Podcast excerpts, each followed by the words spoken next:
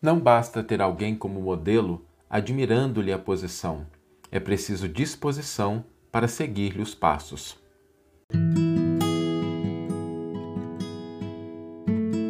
Você está ouvindo o podcast O Evangelho por Emmanuel, um podcast dedicado à interpretação e ao estudo da Boa Nova de Jesus através da contribuição do benfeitor Emmanuel.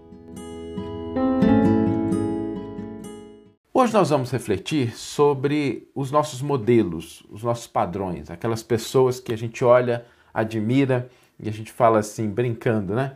Quando eu crescer, eu quero ser igual a essa pessoa. Uma pessoa que a gente tem realmente por padrão. E é importante a gente ter esses padrões. É importante a gente se pautar nesses, nessas pessoas que atingiram em determinadas áreas da vida aquelas posições que a gente gostaria. E padrões em todos os aspectos.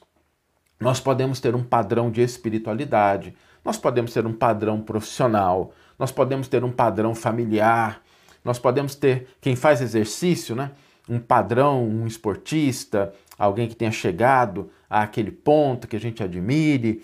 E então não é só um padrão, mas a gente pode ter vários padrões, várias pessoas que nos estimulam, pelos quais a gente tem respeito, admiração, né? em todos os aspectos da nossa vida, inclusive no aspecto espiritual, no aspecto moral. E é importante a gente ter esses modelos, a gente conhecê-los. Agora, a gente precisa sempre se lembrar que quando a gente olha para esse modelo, para esse padrão, normalmente nós vemos o resultado. A pessoa que chegou lá, a pessoa que está no pódio, ou a pessoa que já está numa posição moral elevada, que está numa posição espiritual superior, a gente enxerga. E é por isso que ela se torna o nosso modelo. Mas é muito importante a gente se lembrar de dois aspectos. Em primeiro lugar, a pessoa não chegou lá à toa. Né? Ela não caiu lá de paraquedas, ela não chegou à posição de beatitude, de desenvolvimento espiritual, moral, sem esforço, sem trabalho, sem percorrer uma trajetória. E o segundo aspecto é que para que a gente chegue lá, nós precisamos olhar não só o modelo e o padrão, mas o caminho, a jornada dessa pessoa. Nós devemos admirar a posição, mas precisamos ter suficiente disposição para seguir o caminho. Porque de nada adianta a gente olhar para uma pessoa e falar assim: admiro muito, gostaria de ser como ela e continuar agindo da mesma forma que a gente agia antes.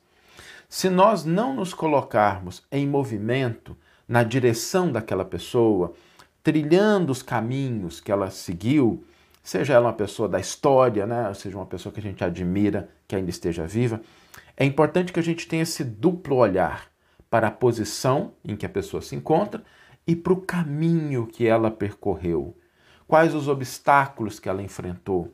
Como ela superou esses obstáculos? Porque às vezes mesmo quando a gente fala em matéria de espiritualidade, nós sempre nos lembramos né, do nosso exemplo maior, que é o Cristo, e Cristo é realmente um modelo, um guia, como está lá no item 625 do Livro dos Espíritos, né? Jesus é o guia, o modelo, mas não basta a gente olhar ele como guia e não seguir o caminho. E a vida do Cristo nos mostra esses elementos, os desafios que ele enfrentou, as incompreensões, os sacrifícios que ele teve que fazer, e assim todos os personagens do Evangelho, que a gente admira bastante. Vamos ler daqui a pouquinho um exemplo muito bonito de Paulo de Tarso. Paulo de Tarso foi um grande trabalhador, o apóstolo dos gentios, é uma pessoa venerável, alguém que a gente admira muito. Mas lembremos-nos que Paulo recebeu pedrada, açoite, prisão, naufrágio. E quando a gente pensa nisso, existe um aspecto que eu sempre gosto de, de me lembrar, porque às vezes a gente, na nossa vida, a gente passa por dificuldades, a gente passa por problemas. E a gente, às vezes, diante dessas dificuldades, desses desafios, a gente desanima, a gente se auto-menospreza, a gente fala assim: ah, mas poxa, eu estou passando por isso, eu sou muito pequeno, eu não dou conta. E um, um aspecto importante de olhar essas figuras, o caminho que levou até ela chegar ao ponto em que a gente admira, é perceber que todos nós passamos por uma trajetória, todos nós temos um caminho e que nem sempre é um caminho florido, nem sempre é um caminho simplesmente de paz e tranquilidade. Existem desafios. E quando a gente estiver passando pelos nossos desafios, que a gente se lembre disso. Os grandes homens e mulheres da humanidade também tiveram seus desafios, também tiveram seus problemas, as suas dificuldades, as suas dúvidas, as suas incertezas, mas eles percorreram, eles deram um passo, eles não paralisaram. E isso é que é importante. Porque quando a gente se dispõe a olhar para esses modelos e a gente consegue encontrar na nossa vida oportunidades de segui-los, oportunidade de colocar em prática aquilo que a gente almeja, que a gente quer, a gente vai perceber, mesmo nas situações de dificuldade, mesmo nas situações de problemas, a gente vai perceber que nós também podemos seguir esses caminhos. A gente também pode ter essas pessoas como modelo, porque elas também passaram por dificuldades como as nossas. Isso nos dá força. Isso faz com que a gente não deixe de caminhar, de dar o próximo passo, porque a gente tem ao mesmo tempo um ideal, né? alguém que serve como farol, como guia, e a gente sabe que aquela estrada, aquela jornada, ainda que repleta de desafios, de dificuldades, representa o caminhar que vai nos levar ao encontro, à posição daqueles que admiramos. Vamos ler agora a íntegra do versículo e do comentário que inspiraram a nossa reflexão de hoje. O versículo está na carta que Paulo escreve aos Colossenses, capítulo 4, versículo 18, é uma partezinha do versículo em que Paulo diz com muita ênfase: Lembrai-vos das minhas prisões. E esse, essa fala de Paulo, sintética, ela reúne tudo isso que a gente comentou. Paulo, Emmanuel vai comentar esse versículo, intitulando o seu comentário Saibamos lembrar. Nas infantilidades e irreflexões costumeiras, os crentes recordam apenas a luminosa auréola dos espíritos santificados na terra.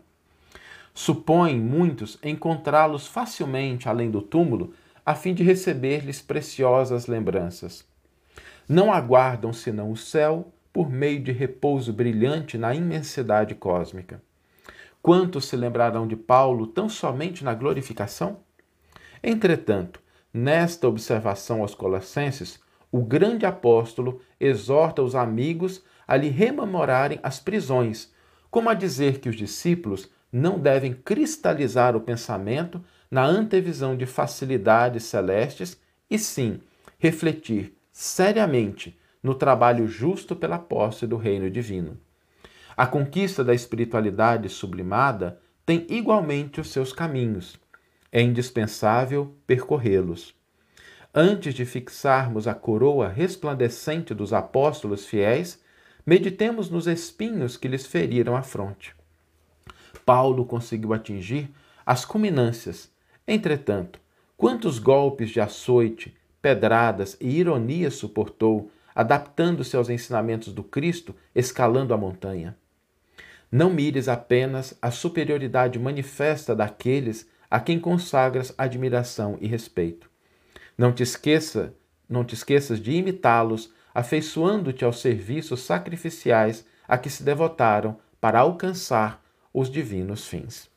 Que você tenha uma excelente manhã, uma excelente tarde ou uma excelente noite e que possamos nos encontrar no próximo episódio. Um grande abraço e até lá!